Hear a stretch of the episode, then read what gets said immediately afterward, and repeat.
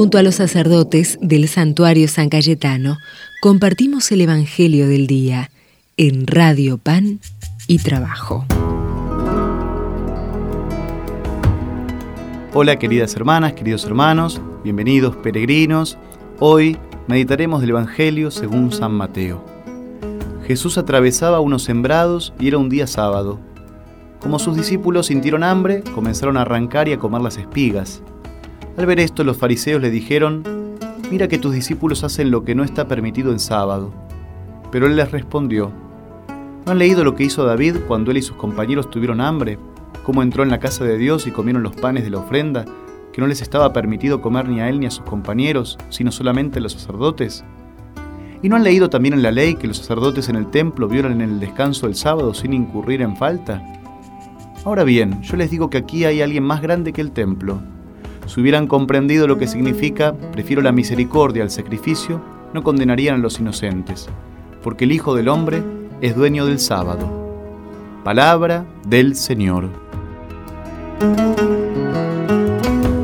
Como siempre, en tantos pasajes del Evangelio, algunos fariseos fanáticos se dedicaban a controlar a los demás para descubrirlos en alguna falta, ¿eh? para que alguien tomarles prueba, examen y para que pisen el palito, ¿no? como suelo decir.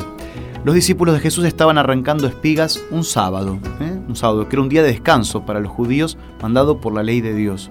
Es cierto que encontramos en la palabra de Dios este mandato y que para la ley de Dios violar el sábado era una falta muy grave, según el libro de los números. ¿eh? Allí en los primeros, libros de la Biblia, la Sagrada Escritura, está el libro de los números.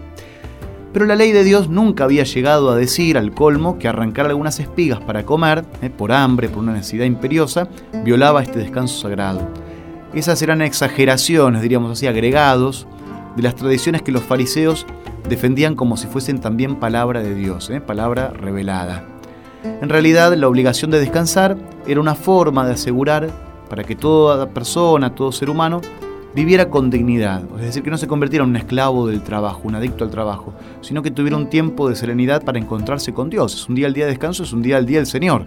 El día para, nosotros el domingo, Dominus, domingo, por eso viene la palabra domingo, Dominus, día del Señor, y para ellos es el sábado, para encontrarse con Dios, para encontrarnos con Dios en la oración, un día dedicado a Él.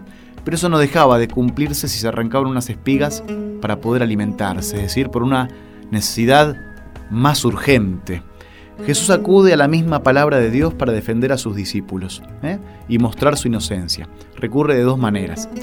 De hecho, los sacerdotes, dice, ofrecen sacrificios el día sábado y con esa actividad no que estaban quebrantando el descanso sagrado.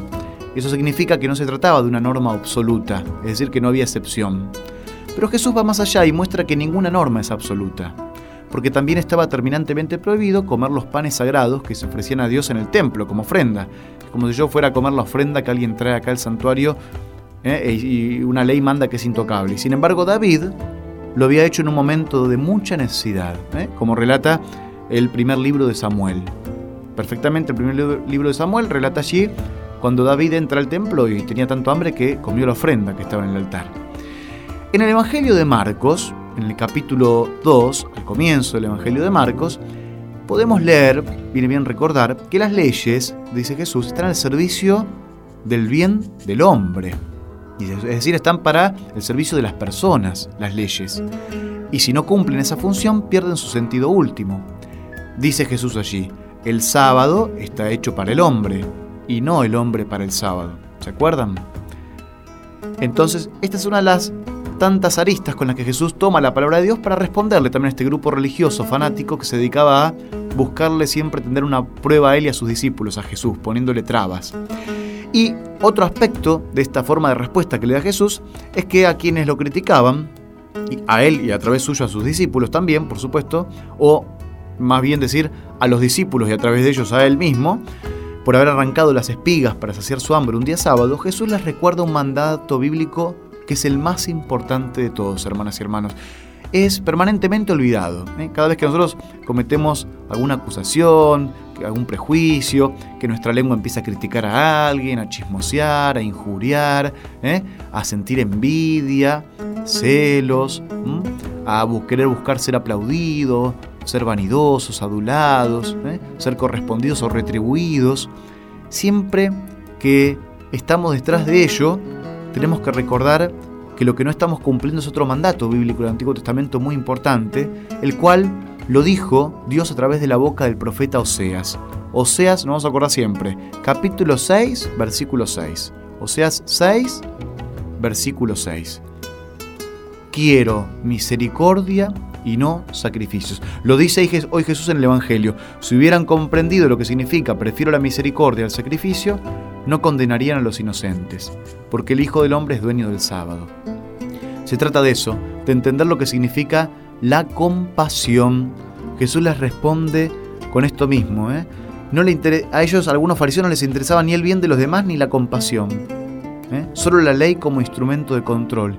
Y Jesús viene a decirnos que no, que entre nosotros, entre nuestras relaciones, debe primar siempre la compasión, la cual vale más que cualquier sacrificio que podamos ofrecer a Dios, cualquier ofrenda que le demos a Dios.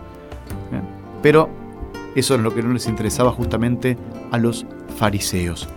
Pidámosle hoy a Jesús, a través de San Cayetano, a través de la intercesión de nuestro amigo y patrono, eh, que siempre nos conceda un corazón humilde, eh, que recuerde, que tenga una memoria agradecida para recordar que necesitamos, que fuimos primero sanados y salvados por Dios, levantados porque estábamos caídos ¿eh? y perdonados por Dios. Es decir, Dios tuvo primero compasión de nosotros y misericordia. Fuimos, como le gusta decir al Papa Francisco, en estos, estos, estos artilugios que tienen en el lenguaje, que dice misericordiados.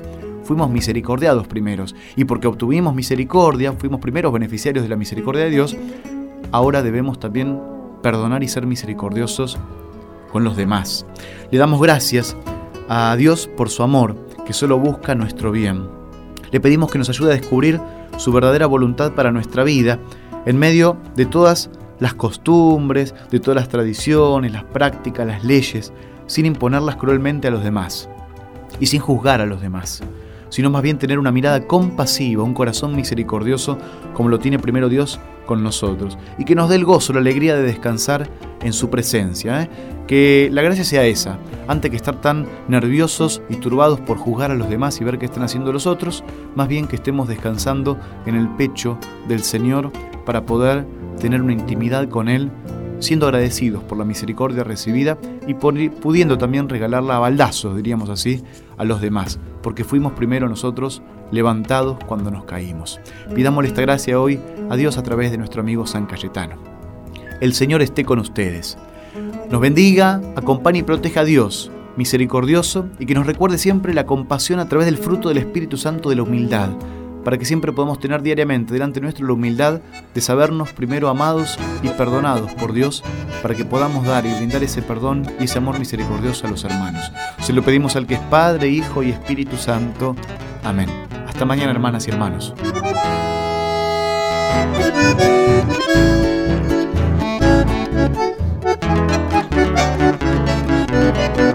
Qué linda la gente que tiene memoria, seguro que tiene que mira su historia, se junta y celebra cantando su fe. Qué lindo este encuentro de tantos hermanos que viven haciendo la comunidad. Qué linda la vida si juntos buscamos verdad y justicia, paz y verdad. Jesucristo ayer junto a mis abuelos, Jesucristo hoy junto a mis hermanos, Jesucristo aquí, presencia y memoria. Señor de la historia, Jesús el Señor. Qué linda la gente que tiene memoria, seguro que tiene esperanza también.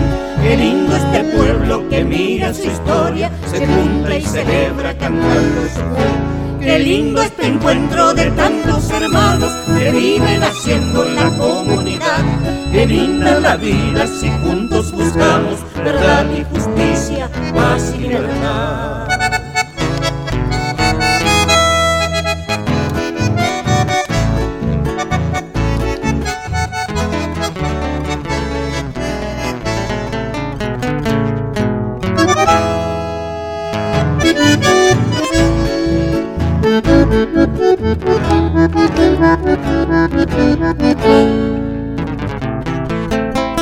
Jesucristo ayer Dios crucificado, Jesucristo hoy, hombre solidario.